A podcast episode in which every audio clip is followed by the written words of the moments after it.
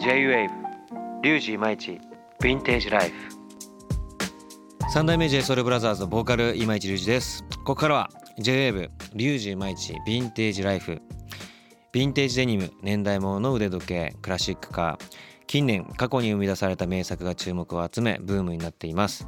巷では数千万円するヴィンテージデニムや年代物の腕時計が誕生するなど今注目が集まるヴィンテージをキーワードに今市隆二がその魅力を探求していく番組です。ということでヴィンテージライフ初回掘り下げるヴィンテージアイテムはデニムジーンズ。いろいろなところで話もしてますけどここ最近ヴィンテージデニムにハマっております。そんなデニムの中でもジーンズにスポットを当てその魅力を皆さんにお伝えしていきます。そしてこの番組では毎回その道のエキスパートの方をお招きします。今回ご登場いただくのはヴィンテージショップベルベル人の藤原豊さんです。普段から親交がありますが今回はより深い話をしていければと思います。それではヴィンテージライフスタートです。J-WAVE リュウジイマイチヴィンテージライフ。今市隆二がお届けする J-WAVE リュウジイマイチヴィンテージライフ。それでは早速この方にご登場いただきましょベルベル人の藤原豊です。うはいよろしくお願いします。よろしくお願いします。えー藤原さんといえばですね、えー原宿の老舗古着店ベルベルジンのディレクター、えー別の名をデニムに人生を捧げる男と呼ばれるほどデニムに精通した方ですそんな藤原さんと4回にわたってヴィンテージデニムの魅力を伝えていければなと思います。初回となる今回はデニムジーンズの歴史をテーマに話していきたいと思います。ということではいよろしくお願いします。お願いします。あのーまあ初回なんで、はい。ちょっとね今固くいこうかなと思ったんですけどもまあ そんな感じにはいかなくあの、まあ。あの講師ともに本当に、はい。あゆ豊さんとはあのーお世話になっていてですね、まあ、今回こういう形で、えー一緒にラジオできること本当に光栄に思っておりはい、ます。嬉しい限りです。はい、なので今日はいろいろ本当に、えーデニムのね、えーはい話をしていければなと思っています。はい、えーでですねこの番組毎回ですね出演いただくエキスパートの方に今回のテーマにまつわるキーワードを発表していただきたいと思います。それでは藤原さん、えーはいデニムジーンズの歴史におけるキーワードをお願いします。えーキーワードはリーバイス。はい。もう間違いないですね。まあもうこれは最初に抱えなきゃダメですね。そうですね。えーこの番組 10, 10分15分ですね。ですけどもまあそこに確実に収まらないと思いますけどもまあはい改めて本当にこう知らない方もねいると思うんですけどもまあリーバイスのまあ歴史を振り返っていければなということで、はい。まずリーバイスのうん。始まりは何年だったんですか？ね。あの実際リーバイス自体は、えー1852年に創業ははいい、はしてます。えーまあいわゆるでもデニム、はい。ジーンズの誕生に関しては1873年というふうに言われています。いわゆるジーンズにリベットはい。というのを打った。これを特許を取ったというのが1873年。うん。きちんとそのリベットにもあはい。の文字が彫ってあったりするんですけど、まあ、これがいわゆる、えー一番最初にデニムが誕生したというふうに言われる年号ですね。じゃあ1852年からは、でもそこも一応デニムはデニムだったんですか？えーその当時はまだデニムというのは出てないと思います。あ出てないんですね。はい。まあ、創業がはい。1852年という。はい。なので73年にリベットの特許を取ったっていうところジーンズが誕生したっていう。はい。もう何年前ですかね。えー、もう単純に100あ150年そうそうですよね。はいリーバイスまさに150周年で。そうです。ねはい。そっからまあもともとまあ作作業着ですよね。そうですね、はい。あのまあ、アメリカでいうとゴールドラッシュ1849年、49ers という、まああはい。の金があの出たと、あれを、まあ、労働労働者の人が、うん。まあ、掘るのにえー作業着が必要だと、うん。まあ、それでリーバイスという会社がそういった作業着を作るようになり、うん。まあ、1873年に、まあ、デニムという素材でうん。強度の強い。作業着を作ったというのが始まりですね。うん。はい。だからもうまずそのデニム自体が作業着だったっていうことを知らない人の方が多分多いんじゃないかなと思うんですけどうんも、例えば気づけばもう今デニムっていうものはもうどのファッションにもうん。もう間違いなくあるもので、はい。だからそれがね最初は作業着として作られたということで、でそこからその一般の方に、えーまあ、知れ渡ったというか、うん。一般の方が着るきっかけとなったのはいつ頃なんですか、まあ実際はあのー1930年代とかにですね、はい。まあ、アメリカでいうとまあウエスタンの方々とか、はい。まあもうちょっと後になると、まあ、50年代になってくると、はい。まああの向こうでいうハリウッドスターとか、うん。まあ、そういう方々がファッションとして着るようになった。まうん。あでももともとでいうとやっぱあの第二次世界大戦前ですかね。はい。まあやっぱりあのアメリカのウエスタンの方々がうん。やはり同じく強度がしっかりしてるからという意味でうん。皆さん当時のまあファッション的に履いたっていうのがうん。労働者の次になるんじゃないでしょうか。なるほど。はい。そのウエスタンの方々の時はやっぱシルエットとかパンツ細かったんですか？もうジャストサイズで。あジャストサイズで。はい。もうピタピタで履いて、はい。上のジャケジージャンとかも本当にピタピタで着てっていう、へでもちろんウエスタンブーツ履いて、まあロデオ、まあ、いわゆる上馬にまたがってっていう、はいはいはい。はい。でそっからでちょっとファッション的な要素が入ってきたんですかね。まだだってその炭鉱とかの時代の時はうん。全然こうタイトに着るイメージないですもんね。そうですね。あの実際はもうあのベルトとかもはい。使われてない時代はとあのサスペンダーで釣ってたとか、ね。はい、なのでベルトループがついたのも実際1922年から、うん。まあ、その辺からこうだんだんとファッション的にうん。ベルトを使うとか、まあ当時の作業着でいけばやっぱり少し、まあ、ルーズに履いたり、うん。まあ、ジャストで履いた方もいるかもしれないですけど、うん。まあ、そういった作業着から徐々に、えーまあ、デニムジーンズ自体もシルエットも少しずつ変わってくるので。そうですよね、はい。まあ、そういうのがファッションの時代に変わっていくのかなっていう気がします。うん。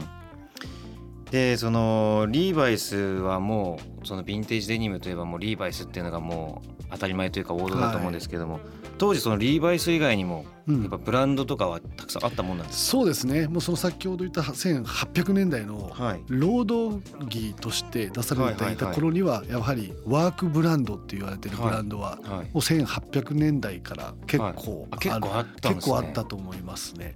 まあワークブランドでいくと、ん。例えばそうですね、えーキャントバステムとかいうブランドとキかャントそれ初めて聞きました。えボス・オブ・ザ・ロードっていうブランドとか、えー、はい、結構ワークブランドって大きくはい。1800年代、はい、後半ぐらいからはあるんですけど、はい。まあ、あと他で有名でいくと、ん。まあ、リーっていうブランドが。リーですね。あれはもう。1911年から。まあ、1800年代には実はなくて。なかったんですね。はい、1900年代入ってから実はできたブランド。っていうのも、はい、ありますね。じゃあそのリーバイスはもうずっとありますしリーもはいじゃあ1900年入ってからできて、で今にも残るんですけどもうんやっぱ残ってないブランドの方が多いんですかね？残ってないブランドも結構そうですね。そうですよね考はいえると。やっぱりブランドとしてはい。ワークブランドとしてうんやっぱりあの始めたところっていうのは実は意外と残ってなくて、うんまあ、途中からやっぱりきちんとファッションの方にあ切り替えれた。ブランドっていうのが、まあ、後に1947年からスタートするラングラーっていうブラランドもー。はい。あの時に初めてうんデザイナーを入れてデニムブランドを作ったっていうのがあラングラーあそうなんですね。はいそこにだデザイナーを入れて作ったのがラングラーなんですね。そうですねだからそこににちゃんとファッション要素も入れて。そうなんですねへえ。実際で言うとね、はい第二次世界大戦が終わった直後はいにできたブランドっていうのもなんかまあ分かりやすいですけど47年っていうのが、はい。まあ、その頃からやっぱりまたまあ戦争も終わりうん。またこう一般に皆さんがこう着用する部分で、うん。まあ、そういった新たなラングラーっていうブランドも、うん。まあ、今までリーバイスリーがこう強かったところが、はい。ラングラーがデザイナーだからラングラーのジージャンとかジーンズってちょっとやっぱり普通のと違うなっていう、うんはい、感じが。なるほどね。はえーでですね。で日本はいではこれもでも一緒なんですかね？そのデニムが一般的になったのは。その世界の流れと一緒のタイミングなんでか、ね、ですも実際はデニム日本のブランドみたいな形でできたのはやっぱり1960年代とかみたいですね。やっぱりあの結構後ですね。はい。はやっぱりデニムといえば岡山って言われるように、はいはいはい。まああの広島のふ福山もうん。そうなんですけど、まあ、向こうの方の、えーやっぱデニム産業い、うんであのデニムブランドができたっていうのが、ああとは日本でやっぱり一番最初にジーンズ履いたのは誰だっていう中ではやっぱりあの白洲二郎さんっていうおおそうなんですね。白洲さん二郎さんが日本人で初め日て本人で写真に残ってるんですよね。あそうなんです、はい。何年何年代ですか？えー、1950年代初頭じゃないですか、えまあ、いわゆるマッカーサーと話したとか、あの時代でやっぱりジーンズを履いて白い T シャツ着て椅子に座ってるっていう。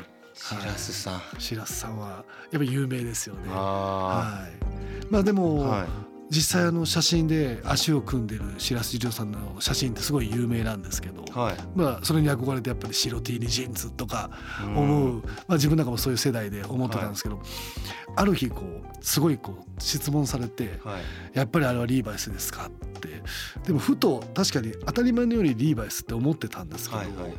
ちょっとそういえば本当にリーバイスなのかなっていうのを聞かれて実は写真何枚か同じこう白 T にジーンズ。ただ角度が違う写真は何枚か出てきて。あそうなん俺も一番先に多分見させてもらったことありますね。はい、検索じゃないですけど、まあ自分と同じ会社に、あのフェイクアルファという。はい。そこの澤田さんってい澤田はい、澤田さんはもうやっぱりデッドストックの事実は数々見てるっていう、はい。で自分の中でもちょっとこの角度怪しいなっていう角度の写真があったので、はい。それを澤田さんに見せたらはい「藤原君これはリーだね」っていう。ああ、はい。リーバイスじゃないんです、ね、実は写真で履いたのはリーじゃないかと、はい、もちろん当時リーバイスも履いてあったと思うんですけど、あの写真で履いたジーンズはまさかリーだったっていう。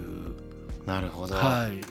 なんかそういうの話を聞くとやっぱあリーなんだってなってリーが欲しくなったりとかやっぱありますよね。そういう写真残ってるものでいいですよね。そうですね、そっかそっかで今日本って、まあ、世界的にもあの注目されてはい。それこそ東京とか注目されてるじゃないですか。うん。でその流れで、まあ、流れじゃないですけどもやっぱり岡山広島っていうのはすごいデニムには精通してて、はい。で世界からしてももう欠かせない土地になっているというかね,、ね。の製法だったり加工だったりっていうので、はい。うん。やっぱりもうあの元々は岡山とかっていうのはやっぱ学生服を作ってたっていうのは、うん。はい聞いてますしやっぱそういった意味では縫製はい。とかすごい丁寧に、まあ、きちんとミシンを使えるはい。方々が、まあ、縫い子さんたちもいっぱいいて、はい。まあ、そういったところから産業をちょっとデニムに切り替えたっていうのが、まあ、今の流れだと思うんですけどやっぱり日本の人の気質としてやっぱり縫うとか、うん。あの几帳面に生地を作ると、はい。あとは追求心とか、うん。まあ、そういったアメリカからの文化が日本にっていうのと、まあ、日本にはまた藍藍染めっていう文化もあるところがこういろんな合致した上で、うん。あの岡山の、まあ、特にあの小島という場所だったり、まあ、広島の福山って場所だったりに、そういったきちんとしたあの工場だったり、はい。方々がいらっしゃるっていうところが世界が認めたっていう部分じゃないですかね。ラグジュアリー分あの世界のラグジュアリーブランドもやっぱそこでいろいろお願いしてたりもしますもんね。そうですね。もう本当に自分ももうここ最近ちょっとお仕事兼ねて岡山に行かせていただく機会が増えたんですけど、うん。まあ、そういった場所にもやっぱりそういったハイブランドを、うん。ラグジュアリーブランドのデザイナー自らうん。きちんと足を運んで、まあ、ちゃんと縫製だったりとか、はい。そういうのをチェックして、ああやっぱり日本は素晴らしいっていうふうに言っているっていうのは聞くので、うん。それはなんかこうまたヴィンテージとは違いますけど、うん。やっぱデニム文化としてはうん。すごいこういいことかなっていう。誇らしいですよね。そうですね。だって世界に誇れるうん。技術を持ってるってことです、はい。実はあれですよね。岡山と広島はうん。あの豊さんとあのデニム旅を実は先日ね。そうですね。行かせていただいて。で実際ねいろんな工場を見させてもらってうん。ちょっと結構感動しましたもん。ああそうですよね。みんなこう一個ずつこうはい。手作業でやってたりとかね、はい。こういう風にあのインディゴができていくんだとか、うん。もう本当に素晴らしい土地ですね。確かに。なかなかねあそこの工場のリアルなところまでは見れないですからね。そうですよね。うん。あれはなんか自分も初めて見た時に感動したのを覚えてて、うん。今市君も本当にこうあのさらに奥のところまで見させてもらえたのがすごい良かったですね。そうですよね、うんデニムがねできる工程をしっかり見させてもらった本当にいい経験になりました。またぜひ行きましょう。行きたいですね。はいお願いします、はい。